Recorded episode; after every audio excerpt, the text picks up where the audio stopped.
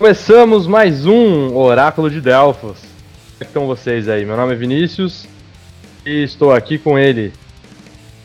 Felipe Coutinho. Mais uma vez, obrigado aí por estar ouvindo nosso podcast. Eu sou estudante de economia, somos amigos aqui. E a nossa intenção aqui é falar sobre os, mais, os assuntos mais variados de forma divertida. Então seja bem-vindo. Eu sou o Paulo Rezende, uh, sou aluno de economia também, faço parte da turminha aqui e espero contribuir para a discussão de hoje. Obrigado. Bom dia, boa tarde, boa noite. Eu sou o Iago Rossini e deixa eu pensar numa frase aqui, sem zoar o Felipe. Hum, se não pode ajudar, atrapalhe. O importante é participar. Maravilhoso.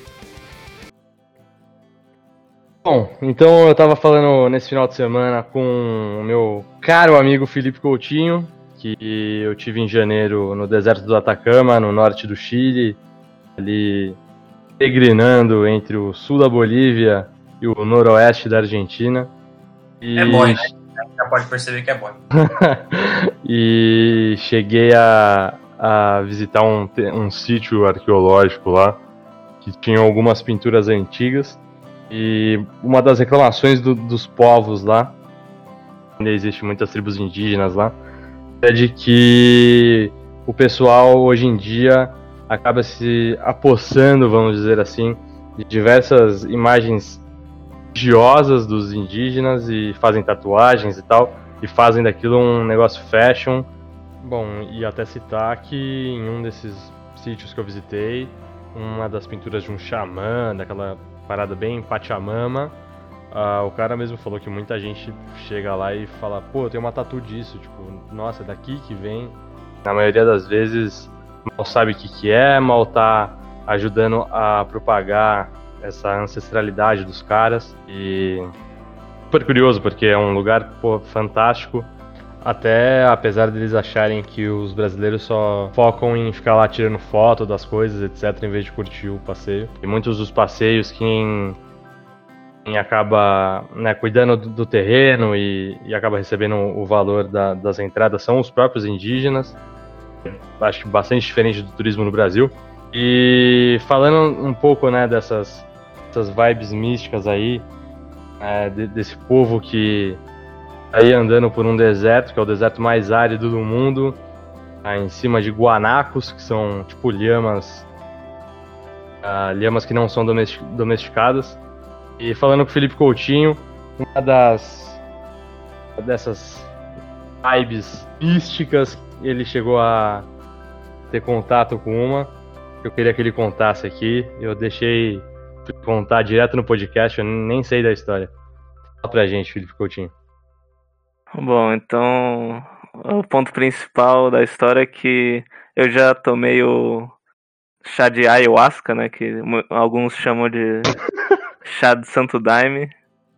E tem, tem, tem muitas histórias, tem muita coisa na internet sobre isso tal.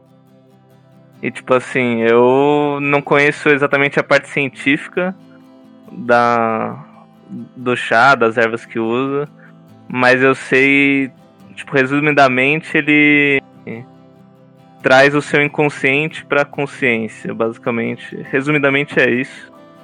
E é, foi da forma. Te deixa drogado, né? Sim, sim. Deixa... Como é que foi seu uso? Você chegou a conhecer antes a, a parte mais. Ouvi dizer que o crack faz a mesma, tem o mesmo efeito.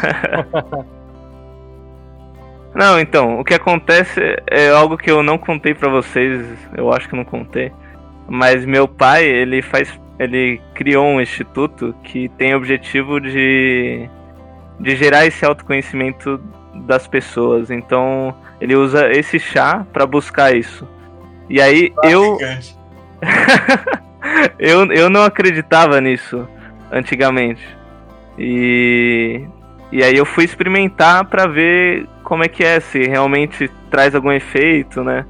Como é que funciona, etc. Então eu, eu experimentei uma vez e tipo a sensação para cada um é diferente. No meu caso, por exemplo, é, eu não consegui controlar, porque muitas pessoas falam que conseguem controlar as visões que elas têm e, e direcionar um caminho. E esse seria o ideal, né? Mas aí no caso eu não consegui controlar e o que, o que acontece? Esses estudos são feitos em algum ambiente com muita música e o, o importante desse estudo é a trilha sonora. Então a trilha sonora te guia. Ah. É, cheguei a ver, eu cheguei a ver uma vez o pessoal do Pânico, que foi no, lá no, no Peru, até tomar isso daí, o cara Sim. vomitou bastante e tal. Chegou a vomitar, alguma coisa do tipo? Não, eu não, eu não cheguei a passar mal, tanto é que tem certas concentrações que você pode ter do chá e dependendo da concentração é, pode ser pior é, pro, pro estômago, assim, pro estômago ah. aceitar. Você Mas no meu é caso. É Você sabe como é que é para ter o plantio disso aqui no Brasil? Como é que funciona? Não, não faço a menor ideia, mas eu sei que é tudo artesanal, assim, e. E. E é provavelmente com os índios, que eu não tenho certeza, né? Mas eu acho que são os índios que cultivam isso e depois vendem para as pessoas interessadas, que aí é qualquer qualquer pessoa, tem, todo, tem de todo tipo. Exatamente. Exatamente. Então, Caraca. se eu usaria de novo, provavelmente sim. Eu acho que no momento agora não não vejo necessidade. Mas acho que eu exploraria mais isso depois. Foi mais para ver se, se funcionava, porque eu não acreditava realmente, duvidava muito.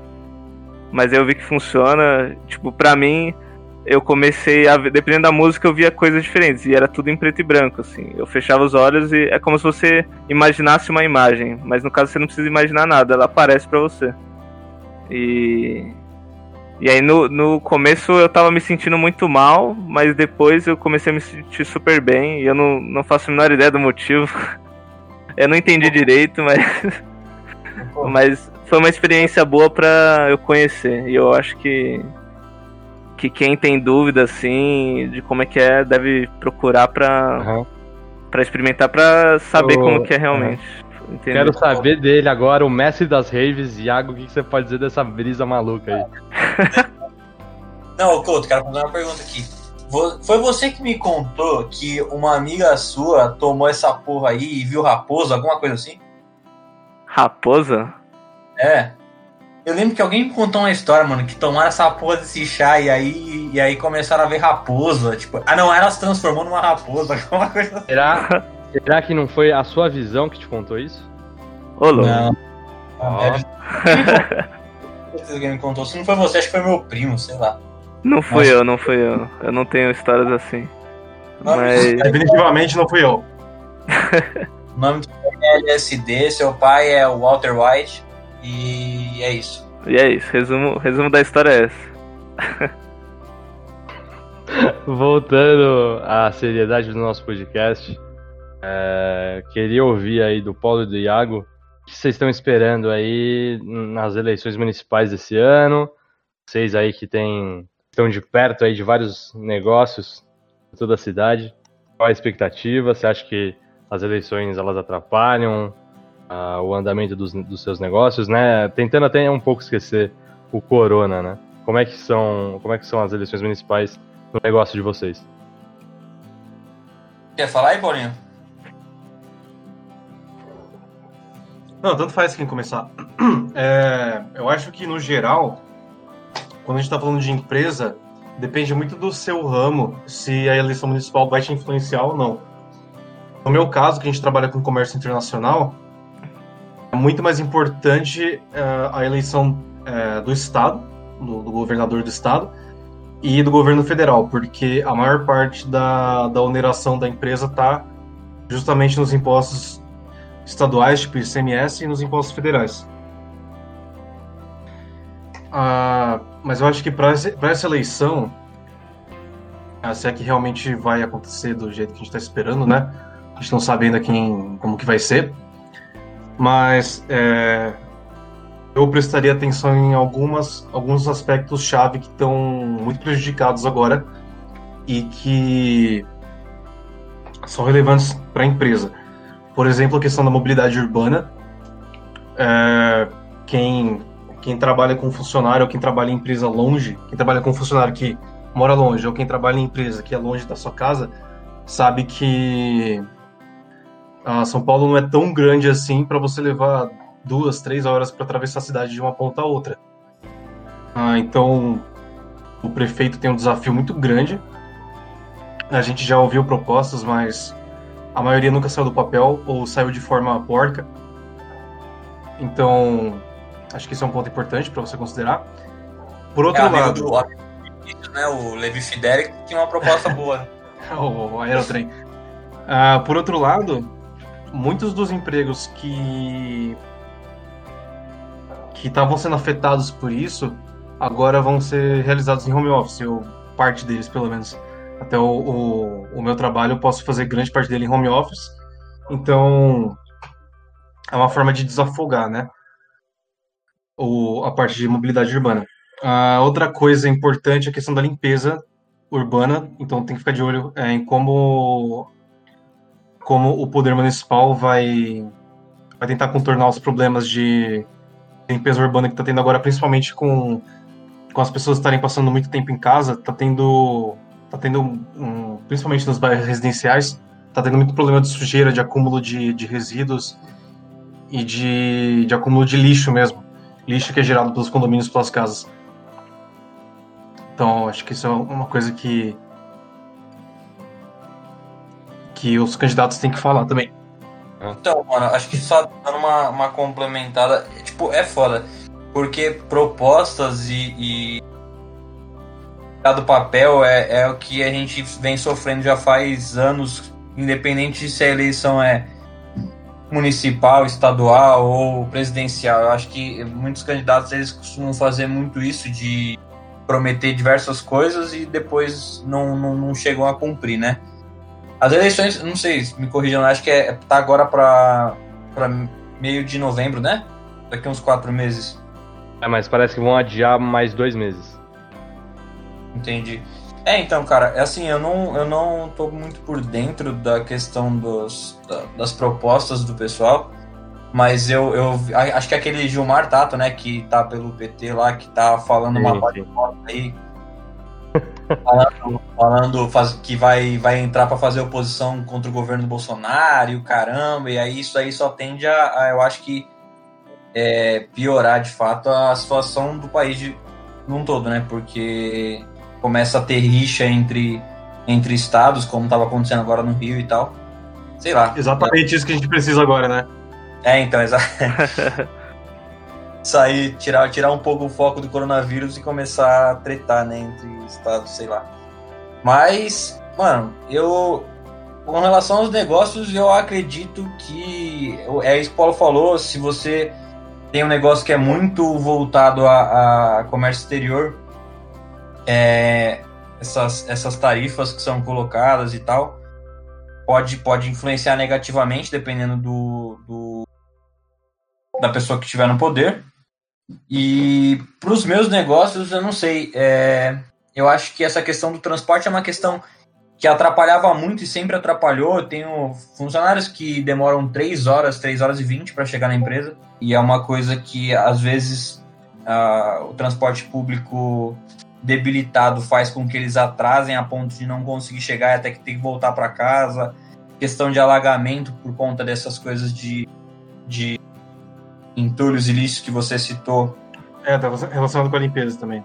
É, então, é, é essa relação é, em, é, é, aquela época que estava chovendo muito, que começou a ter alagamento pra caramba, um monte de gente não conseguia nem sair da porta de casa. Uhum. Então, é, e a gente não estava nem adaptado ao home office, então perdia-se ali 30, 40% do contingente da empresa. Sei lá, eu acho que tem muita coisa para consertar e eles costumam colocar muitas propostas em pauta, mas executar mesmo a gente vê pouco, né? É, e tem muita coisa também que o cara fala, ah, isso daí é com o governador, ah, tal coisa é com o presidente e tal, é, e no final pouca coisa é feita. Bom, é, queria também saber aí, trazer o menino dos investimentos, Felipe Coutinho, para falar o que, que ele acha, aí já falando em cidade, falando principalmente de São Paulo, zoneamento urbano, etc., uh, ah, os fundos imobiliários no, no cenário atual aí, o que você tem a dizer? Bom, eu acho que os fundos imobiliários estão sofrendo como, como se fosse uma ameaça por conta principalmente do home office, né? Então agora a gente está numa realidade em que muitas empresas estão percebendo que a produtividade não está caindo e os custos estão caindo bastante. É, fa é, fazendo home office, né? mantendo os funcionários em casa. Então, muitos, muitos fundos imobiliários que compram escritórios corporativos, alugam escritórios corporativos, vão sofrer porque não vai ter é, não vai ter empresa buscando alugar esses escritórios. Talvez é, ano que vem a gente tenha essa mudança, né? Que a maior parte dos escritórios corporativos não exista mais, seja tudo em home office, todo mundo trabalhando de casa. E então eu vejo que, o, que esse mercado está realmente ameaçado por essa nova realidade aí que o coronavírus trouxe, né? Deixa eu até te perguntar já, é, já embarcando no, nisso que você está falando, que a XP anunciou que vai construir junto com a JHSF a Vila XP.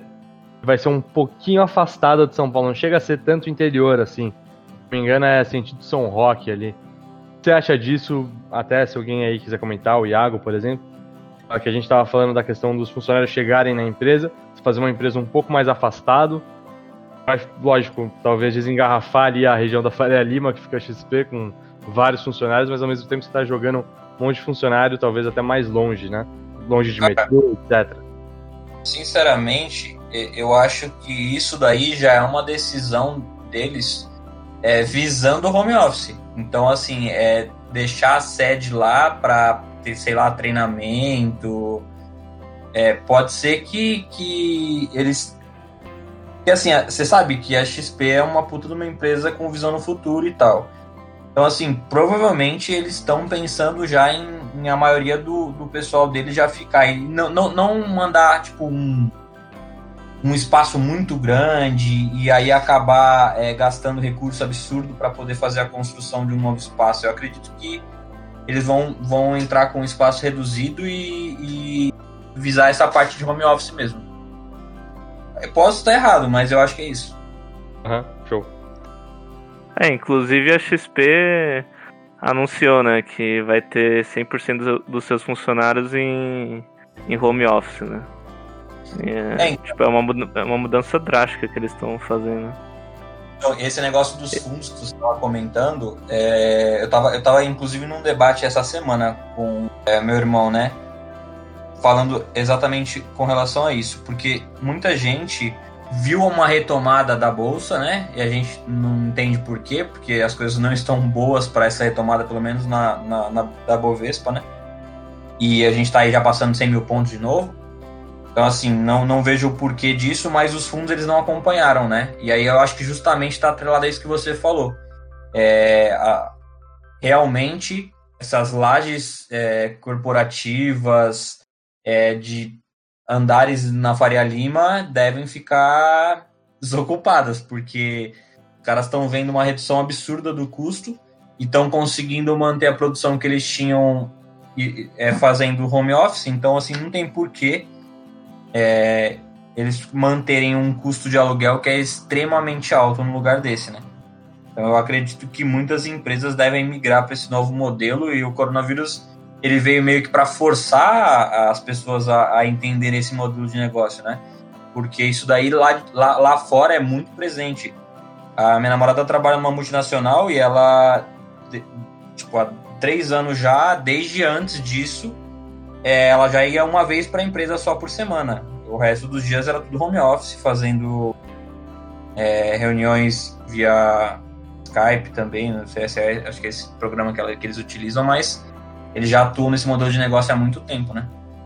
Sim, sim. É, eu também, eu também acho que, tipo, surja esse mix, né? Fazer parte em home office, parte presencial, porque até também tem o ponto da saúde mental dos funcionários, porque é muito importante a gente ter o contato social, né? E na empresa, dependendo da empresa que você trabalha, tem muito disso. As pessoas brincam direto, é, fazem amigos, né, com os colegas de trabalho.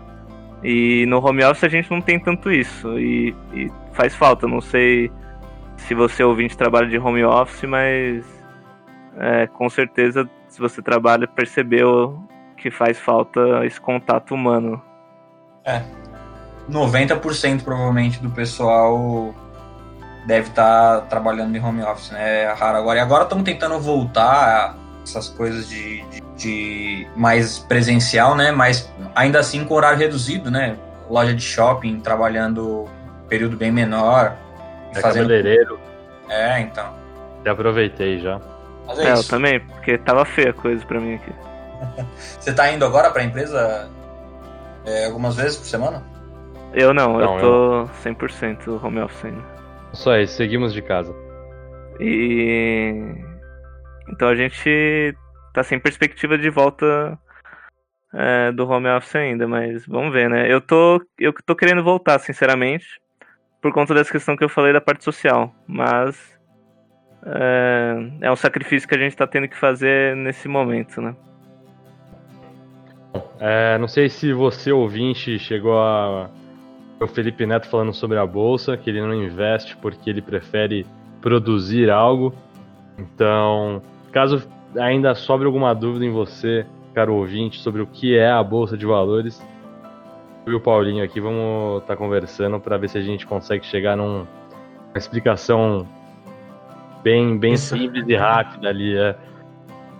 Uh, bom, acho que a primeira parte ele falar que ele prefere fazer algo produtivo como se a bolsa fosse improdutiva, né? Na realidade, a bolsa tem é um, é um sistema, vamos dizer assim, que conta com as empresas que são produtivas e dá um valor para essas empresas que é o valor que você vai pagar na ação.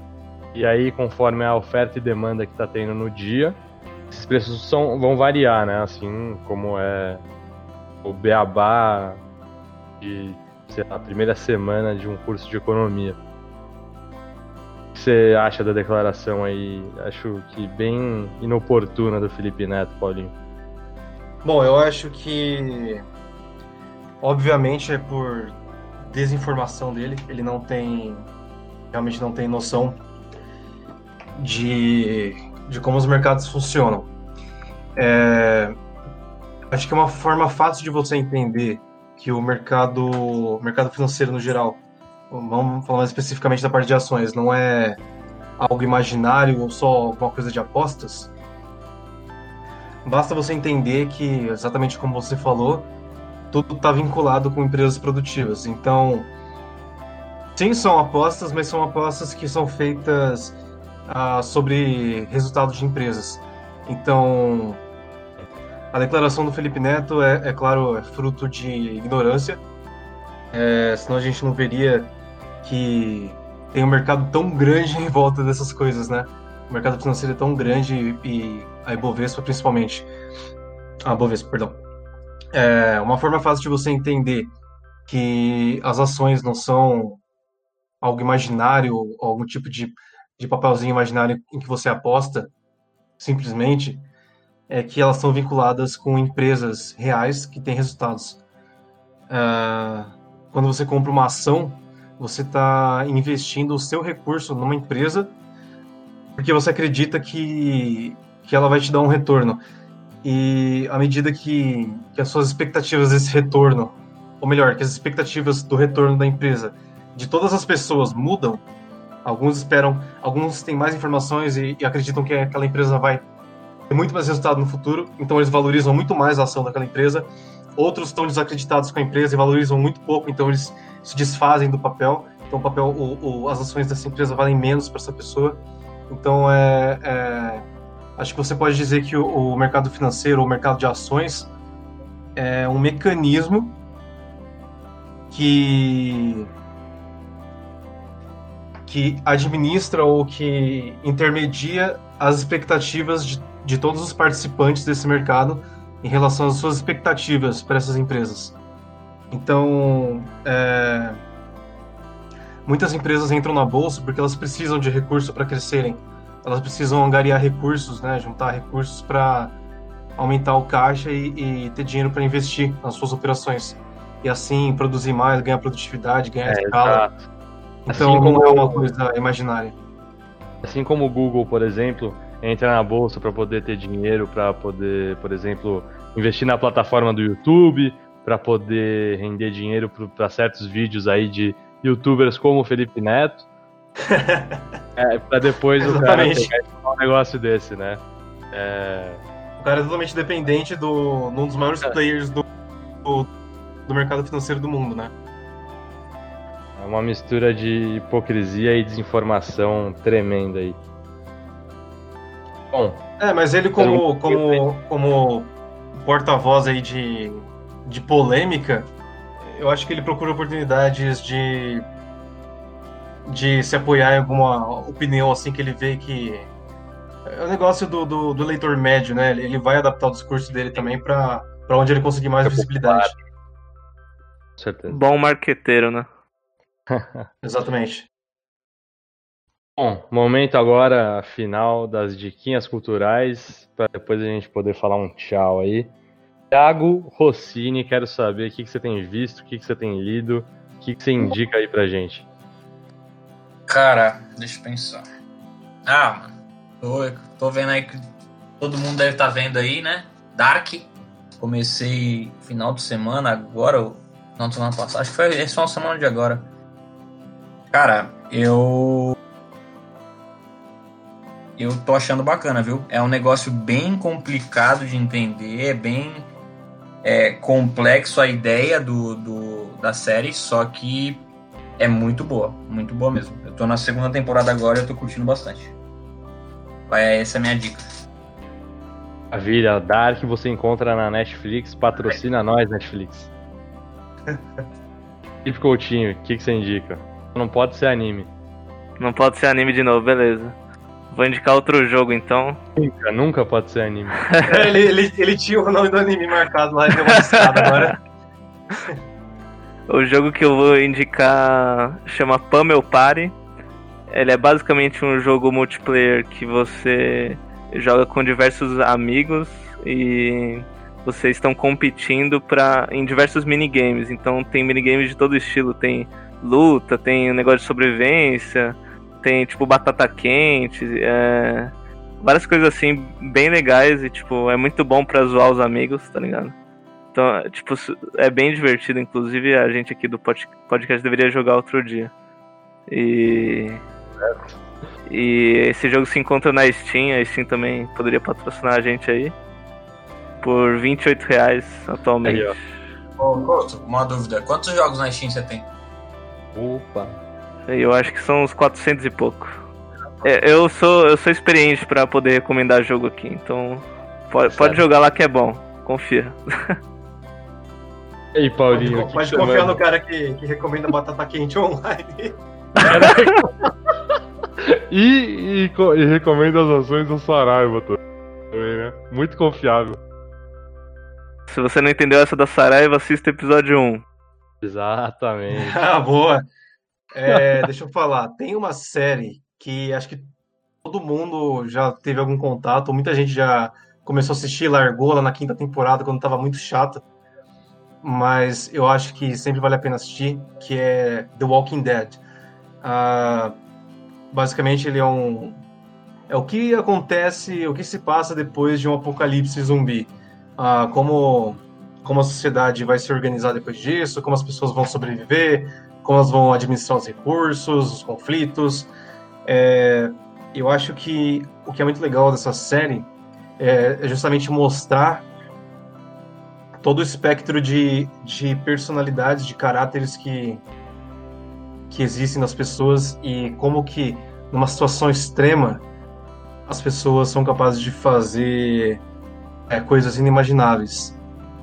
Acho que é, é, é muito legal para você para você pensar um pouco na, sobre a natureza humana. Então eu recomendo The Walking Dead. A série é muito grande, tá com 10 temporadas agora, cerca de 200 e poucos episódios.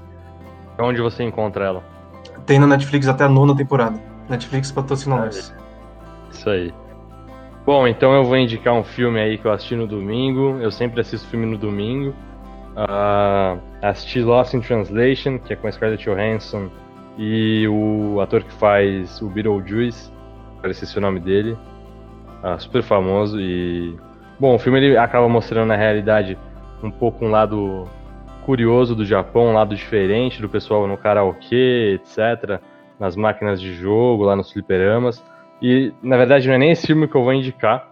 É, foi vendo esse filme que eu lembrei que eu assisti há pouco tempo, acho que faz umas duas semanas, a uma série da Globo News, que eles viajaram para o Japão, que é o Que Mundo é Esse? Foram mostrar um lado mais menos falado do Japão, né? A gente pô, pensa no Japão como um país super desenvolvido, etc. Mas eles têm questões estruturais ali que são bem diferentes da, das nossas. Uh, você tem pessoal que faz uma carga horária no trabalho muito alta e acaba saindo tarde de trabalho, se envolve em acidente, ou o cara precisa de remédios por estar sempre no trabalho. Tem uma floresta lá onde o pessoal. Ficou, uma floresta ficou famosa pelo pessoal ir lá se suicidar, exatamente. E aí também eles mostram café cheio de gatinhos, etc. E é super legal, assim, ver um, ver um lado diferente do Japão e esse programa, né, O Que Mundo é Esse? Uh, ele sempre mostra lados inusitados de diversos países, sem mostrar um lado, né, vamos dizer assim, ruim ou bom, mas mostrar o que é diferente da nossa cultura. E vocês podem encontrar na Globoplay ou até mesmo na Globo News, deve passar ao vivo aí qualquer dia desses. Então é isso, ficamos por aqui. Esse foi o segundo episódio do Oráculo de Delfos hoje. É isso, obrigado, ficamos por aqui. E tenha uma boa tarde, boa noite, bom dia. E uma boa semana. e um bom ano, né? Ah, esse ano aqui tá meio comprometido já, né? Que a segunda metade seja melhor que a primeira. Amém. o cara veio falar amém, velho.